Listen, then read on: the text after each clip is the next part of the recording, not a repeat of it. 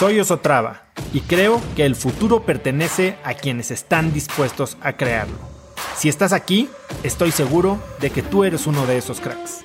Una persona que toma acciones de impacto todos los días, que aprende y prueba cosas nuevas, que ataca sus miedos y sobre todo que vive la vida en sus propios términos.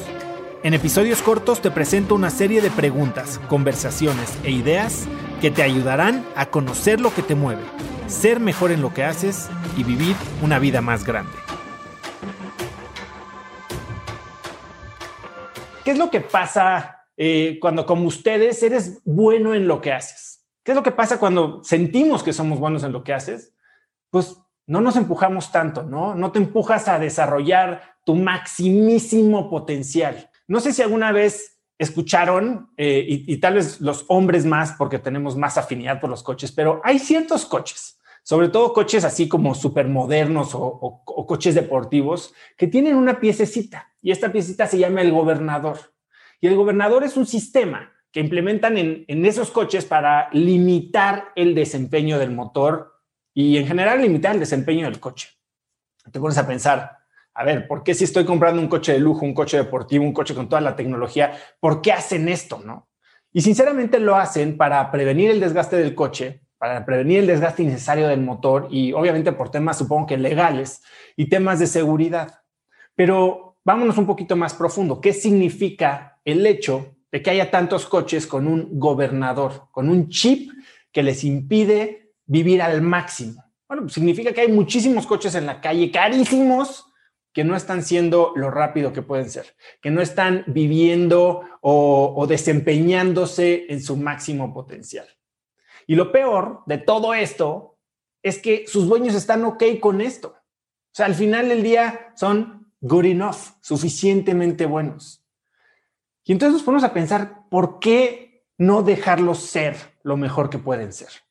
Y esa es la pregunta importante. Esa es la pregunta importante porque creo que nos pasa a, todos nosotros, ¿no? O sea, somos suficientemente buenos. Tal vez tenemos suficiente, tal vez nos sentimos suficientemente capaces, estamos felices y, eso está muy bien, pero esa no es la razón suficiente para desperdiciar nuestro máximo potencial.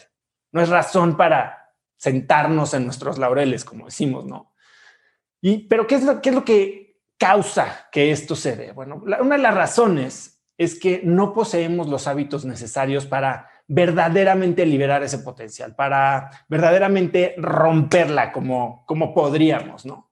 Y como lo que hacemos nos funciona, nos tiene cómodos, entonces ya ni le movemos, ¿no? No, no le cambiamos nada. Y otra de las razones eh, es una de la que precisamente me gustaría hablar el día de hoy. Y la razón más común que usamos cuando sinceramente nos quedamos en donde estamos cuando no damos ese paso extra eh, que necesitamos para realizar lo que podría considerarse como nuestro máximo potencial. Es que simplemente no tenemos ganas, o sea, no tenemos incentivos, no tenemos ese empuje suficiente, no tenemos motivación, no tenemos drive. Tenemos una situación que tal vez sabemos que podría ser mejor, pero que tal vez para hacerla mejor necesitaría que nosotros hiciéramos algo, que, que, que hiciéramos una inversión, que requiere ponernos incómodos, requiere que, requiere que tal vez aprendamos algo nuevo, que soltemos algo que hoy disfrutamos, o tal vez de hacer un gasto en energía, un gasto financiero. Y, y es difícil. O sea, obviamente trae un costo. Y lo que quiero decir es que cuando se nos presenta el momento de tomar una decisión sobre si hacer ese gasto, ¿Qué es lo que pasa en nuestro cerebro? ¿Cuál es el diálogo en nuestro cerebro? Bueno, en nuestro cerebro empezamos a hacer esta comparación entre los costos que debemos asumir y los beneficios a los que podríamos acceder, estas cosas buenas que nos podría traer si corremos este costo. Pero lo que pasa en nuestra mente, consciente o inconscientemente, es que los costos ganan. Los costos ganan y nos frenan. Y lo hemos dicho muchísimo aquí, ¿no? El, camino al desarrollo personal, al conocimiento personal, es hacernos esas preguntas correctas, es darnos cuenta de qué es eso que está pasando en nuestra cabeza, cuáles son estos diálogos que estamos teniendo consciente o a veces inconscientemente. Y Limitless, en, este programa en el que ustedes ya decidieron invertir, que ya decidieron ponerse incómodos, que ya decidieron hacer el gasto, que ya decidieron dedicar el tiempo, se centra muchísimo justo en eso, ¿no? En hacer las preguntas difíciles, pero sobre todo las preguntas correctas. Hay veces que nos hacemos preguntas difíciles que no sirven de nada. Y la pregunta esencial que tenemos hoy en este momento porque esta es una decisión sumamente importante que, como te decía al inicio, ya te separa de la mayoría de la gente del mundo. ¿Qué es lo que nos hace sentir vivos con todo lo que hacemos? ¿Cómo podemos llevar vidas llenas de energía? ¿Cómo podemos llevar vidas llenas de compromiso, de entusiasmo? Esa es la pregunta que nos tenemos que hacer.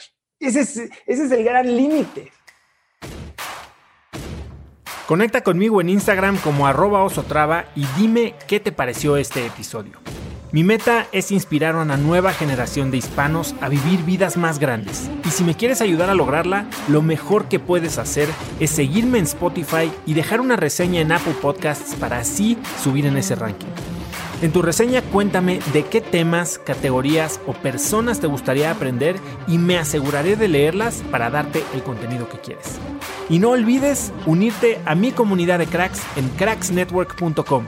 Es gratis y conectarás con más gente en el mismo camino de crecimiento que tú. Eso es todo por hoy. Yo soy Oso Traba y espero que tengas un día de cracks.